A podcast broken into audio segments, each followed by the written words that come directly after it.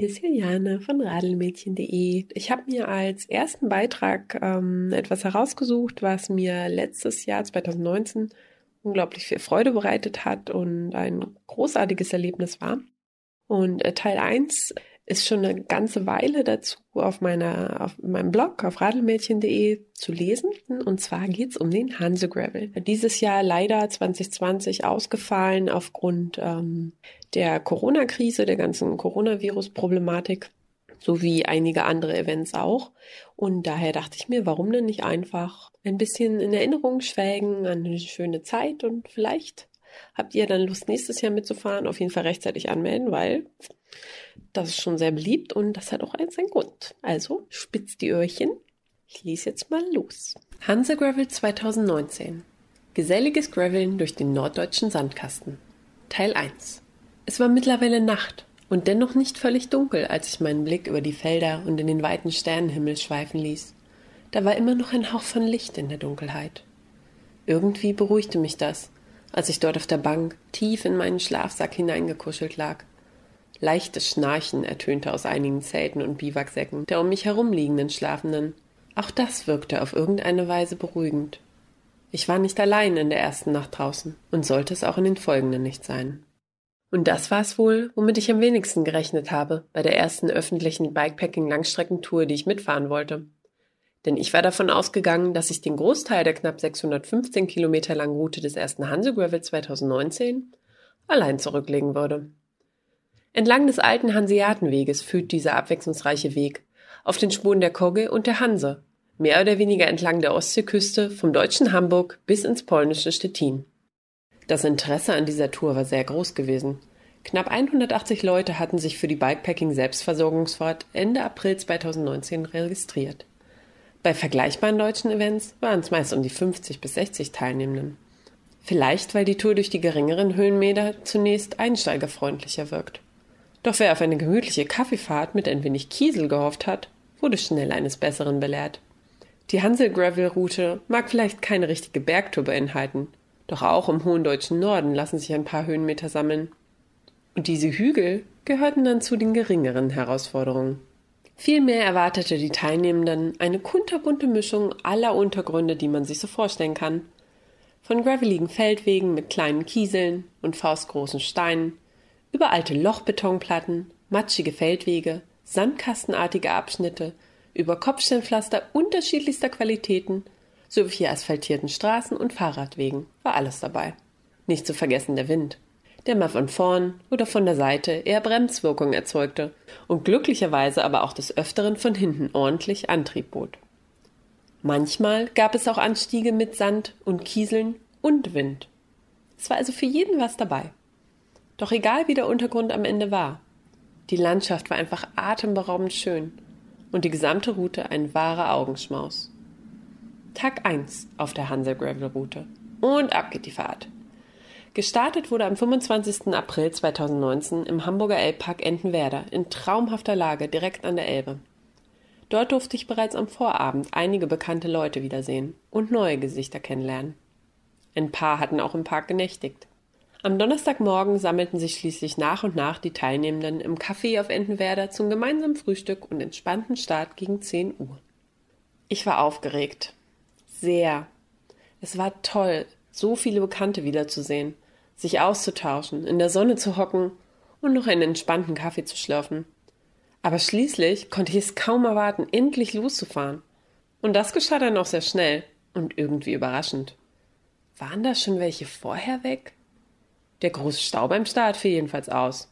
Auch wenn eine recht große Gruppe sich nun auf in den Hamburger Verkehr machte, um gen Norden die Stadt zu verlassen, lief alles recht geordnet und unkompliziert. Zusammen mit Phil, den ich ewig nicht gesehen hatte, und ein paar anderen ging es gegen 10 Uhr wirklich aufs Rad und der erste Hanso Gravel nahm seinen Lauf. Cap 58 rollte an und konnte übrigens während der Tour via Spotwalla verfolgt werden. Das Feld der Mitfahrenden zerzog sich spätestens durch die Ampeln in der Innenstadt, an der ich schließlich auch den Anschluss zu Philipp verlor. Entlang der Alster und raus aus Hamburg war ich allein unterwegs. So allein, wie man eben sein kann, wenn mehr als 150 andere Radfahrende zur gleichen Zeit auf dem gleichen Track unterwegs waren. Ich war hin und her gerissen, ob ich weiterhin Tempo machen sollte oder er gemütlich diese wirklich traumhaft schöne Route entlang der Alster genießen sollte. Ich entschied mich für eine Kombination aus beiden. Der Track ist der Track ist der Track ist der Track. Das ständige Absteigen aufgrund von Treppen am Flussuferweg noch in Hamburg sorgte für Entschleunigung und bei zahlreichen Fußgängern an diesem sonnigen Frühlingstag oft für ein Kopfschütteln. Warum nahmen diese Rüpelradler nicht einfach den leichten Radweg an der Straße weiter oben? Ich sollte mich später noch des Öfteren fragen, warum ich nicht die glatte Parallelstraße nahm und stattdessen lieber mit dem Rad auf der Hanse-Gravel-Route übers Feld hoppelte. Aber der Track ist der Track ist der Track ist der Track. Eine kleine Fliege fand den Weg in mein Auge und drückte neben der Kontaktlinse herum. Ich versuchte mich während der Fahrt davon zu befreien, war mir aber nicht sicher, ob ich es geschafft hatte, den Störer in meinem Auge zu erwischen. Doch ich wollte nicht anhalten. Ich wollte fahren, in die Pedale treten, meine Beine spüren um das Rad dann wieder rollen zu lassen und erneut kräftig zu pedalieren. Die Fliege musste bis zur ersten Pause warten. Immer weiter in Begleitung auf der Hansa-Gravel-Route. Ich fand Anschluss an ein paar Leipziger, unter denen auch ein weiteres Veloheld Iconix am Start war. Karos rote Rakete war ebenso wie meine Libelle ein Augenschmaus. Und auch sonst fühlte ich mich in der Gesellschaft der anderen ganz wohl. Vor allem, als wir nach knapp 40 Kilometern bereits an einem Gutshof hielten und den ersten Kuchenstopp einlegten. Dort trafen wir auch auf andere Hanso-Graveler. Ich freute mich wirklich sehr, als kurz darauf Martin eintraf, den ich bereits auf der Gravel-Spartakiade in echt kennenlernen durfte und am Start aus den Augen verloren hatte. Auch Michael blieb zunächst bei uns. Mein Retter in der Not hatte mich kurz zuvor wieder aufgerichtet, als mein Rad mich beim zur Seite kippen halb begraben hatte. Mein Versuch, ohne richtig abzusteigen, über einen Baumstand zu klettern, war nämlich grandios gescheitert. Von da an radelten wir als Gruppe weiter. Während einige der Leipziger immer mal wieder ballernd verschwanden, rollten wir anderen gleichmäßig durch die Frühlingslandschaft. Der grellgelbe Raps strahlte im Kontrast zum leuchtend blauen Himmel und das frische Grün der Bäume harmonierte perfekt mit dieser natürlichen Farbgewalt.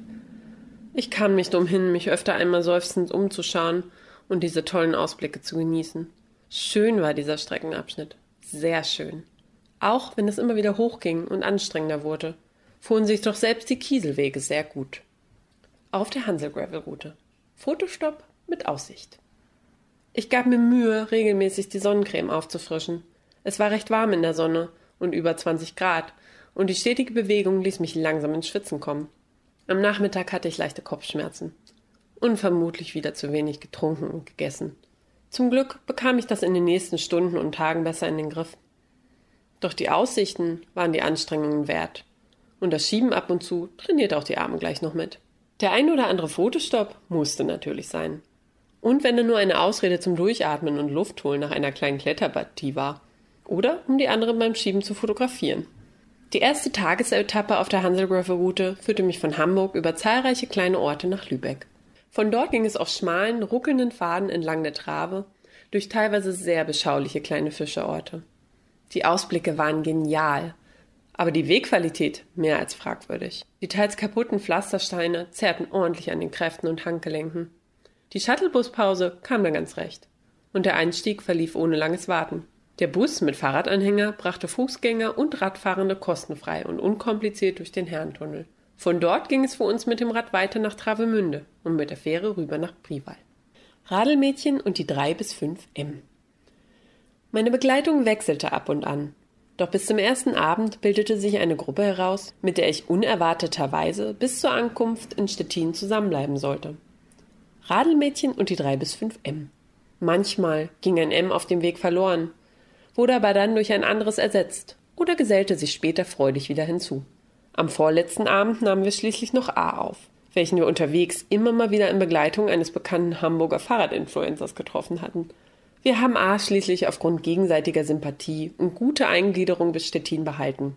B war nur am vorletzten Tag bis zum Abend dabei. Umso größer war die Freude, sie heil und gut angekommen am Sonntagabend in Stettin wiederzutreffen. So wurde aus der Ich zieh mein Ding durch Selbstversorgungstour eine gruppendynamische Genusstour, auf der ich so viel gelacht habe wie schon lange nicht mehr beim Radfahren. Egal wie wurzelig und wirklich unangenehm holprig der Weg wurde, Egal wie bescheiden und anstrengend der knöcheltiefe Sand am Ende des ersten Tages war, wir sind da zusammen durch. Mein Rücken schmerzte, mein Hintern war irgendwann wund von der Wärme und dem Satteldruck und die Hände hatten Druckstellen. Doch die gemeinsamen Stärkungspausen vom Discounter, die viel zu gewürzten Pommes auf dem Rewe-Parkplatz zum Abendessen und das Bierchen am Abend mit Schnack und Ausblick ließen mich schnell darüber hinwegsehen. Innerhalb kürzester Zeit harmonierten wir sehr gut zusammen, akzeptierten und amüsierten uns über die Sonderbarkeiten der anderen. Sicher gab es Momente, in denen ich mal kurz genervt war oder einfach weiter wollte. Nahrungsaufnahme half da meist schnell wieder drüber hinweg. Doch im Großen und Ganzen machte genau diese bunt gemischte Truppe zusammen mit der wunderschönen Landschaft den Hanse Gravel 2019 für mich zu dem einmaligen Erlebnis, das es am Ende war.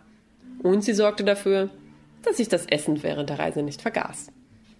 Nachtlager am Wegesrand. Apropos Essen. Mein Plan für den ersten Tag war, bis nach Grevesmühlen zu fahren, dort einzukaufen und dann ein feines Futter- und Schlafplätzchen zu finden. Knapp 150 Kilometer sollten dann auf dem Tacho stehen. Was genau dem entsprach, was ich mir so locker vorgenommen hatte. Nach dem Einkaufen war es mittlerweile kurz nach 20 Uhr und Ziel war es, noch im Hellen einen Lagerplatz für die Nacht zu finden. Also ging es zunächst raus aus der Kleinstadt. Der Plan, noch schnell in einen See zu hupfen, wurde jedoch aus Zeitgründen verworfen. Feuchte Tücher und Katzenwäsche müssten reichen, um Sand und Schweiß des Tages abzuspülen. Und davon gab es reichlich, dank der trockenen Wege, dem Wind und dem Traktor, der uns den halben Acker vor die Räder und in die Gesichter gepustet hatte. Dafür konnten wir noch in der Dämmerung unsere Räder parallel zu einer langgezogenen Treppe den Berg hinaufschieben. Am Gipfel wartete ein kleiner Aussichtsturm, der sofort als Nachtlager festgelegt wurde. Und wir waren nicht allein mit dieser Idee. Schlussendlich schliefen bestimmt zwölf Leiter am Fuß und auf der Turmplattform. Da dieser Ort direkt am Track lag, konnten wir auch viele Lichter von anderen Gravelern in der Dämmerung vorbeiziehen sehen. Selbst mitten in der Nacht kamen noch drei müde Radfahrende hinzu. Die erste Begegnung mit A nach dem Start, noch im Schlepptau mit H und C. Feierabend, Tag 1. Und so war der erste Tag geschafft.